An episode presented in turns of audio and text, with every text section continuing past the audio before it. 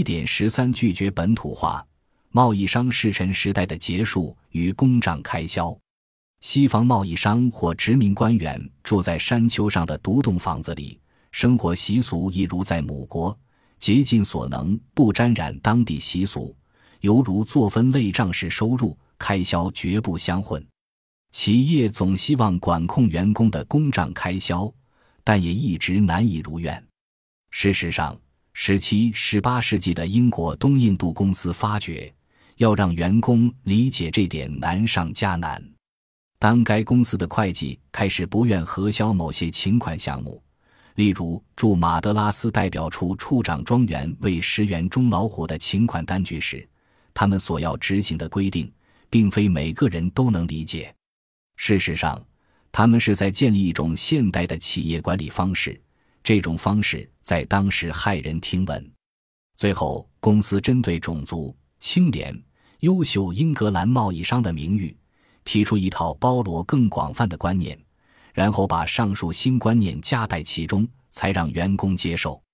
英国东印度公司迥异于从前之处，还在于它是具法人地位的公司。在这之前，经商触角遍及遥远异地的商号，虽然不尽相同，但都属于合伙企业，因此商号派在遥远城市的代理人有权分享商号的获利。即使他不是合伙人，通常仍关心商号的长远发展，或至少在意自己在故乡的名声。但英国东印度公司的员工鲜少持有公司许多股份，有足够资金那么做者，通常不愿跑到印度找发财机会。因此，该公司的新组织形式激化了其与地方代表的潜在冲突。但更重要的是，英国东印度公司不只是具法人地位的公司，它有法律依据可垄断从亚洲回销母国的进口商品，且获得特许，可以在其他市场寻找专卖商品或独家垄断收购市场，如有必要，更可动用武力以达成这目的。事实上，一家公司若眼前得支应庞大的预付成本，多多少少也得在其他地方寻找专卖商品，将其武力用于攻击，以协助弥补预付成本。但这把该公司推往两个相互矛盾的方向，最终同时葬送了现代的企业经营观和殖民政策的发展。另一方面，与维持垄断地位，就得让该公司的地方代表在运用公款疏通、笼络当地官员上有极大的自主权。比如巴结国君已取得有利可图的当地特许经营权，拉拢当地贸易商和贵族以取得公司所想要而掌控在他们手中的商品，动用武力和找当地有权有势者，都需要地方代表有这样的自主权才能办到。因此，成功的贸易商也必须是将领和侍臣。金奈奈为地方代表拿他所养老虎的饲养费报请公账时。无疑认为养老虎是为了让自己够体面，以便打入他必须打交道的官场，因而饲养老虎的开销当然要由公司支付。信仰基督教的贸易商娶当地印度女子为妻，赞助宗教意味浓厚的当地文化活动，还有其他诸如此类的事。他们这么做不只是为了自己高兴，还是为了融入当地社会，以利公司业务的推行。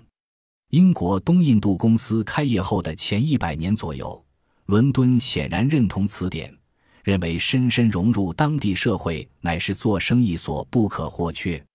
但另一方面，从事远程贸易，特别是一心追求垄断的贸易，得牢牢掌控这些职员。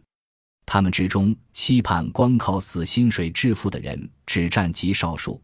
绝大部分人私底下还从事大量买卖以赚取外快，而这些业外活动，有些必然和为公司追求最大利润的目标相冲突。当派驻地方的代表和当地上层人士一起作乐时，伦敦也愈来愈猜疑那些代表心里是想着公司利益还是个人利益。随着会计方法变得更为复杂精细。总公司开始想方设法对可允许的开销定定更为严密的规定，但只要员工想钻漏洞，再严密的规定都阻挡不了他们。只要懂得将某人的老虎、宴会服务人员诸如此类的名目，改以别的名目记在自己的开支簿里，即可避开规定。因此，总公司面对鞭长莫及的海外员工，只得诉诸道德以加强管理。除了这些冷冰冰的金融规定，还愈来愈倚重更普遍适用的道德劝诫，希望让公司的驻外员工相信：如果和本地人走得太近，就当不成道地的英格兰人或苏格兰人之类。到十八世纪结束时，欧洲人已不再把所娶的当地女子称作妻子，而改称为小老婆乃至妓女。在该世纪末的某些战争和经济恐慌期间。他们和与他们同住的男人，甚至不得住进有防御工事的欧洲人聚落。欧洲人仍继续款待当地上层人士，但愈来愈将这视为身不由己的憾事，愈来愈认为欧洲人若过度沉迷于此事，将可能灼丧其灵魂，从而更坚定不移地相信这会危及公司红利这一更为功利的看法。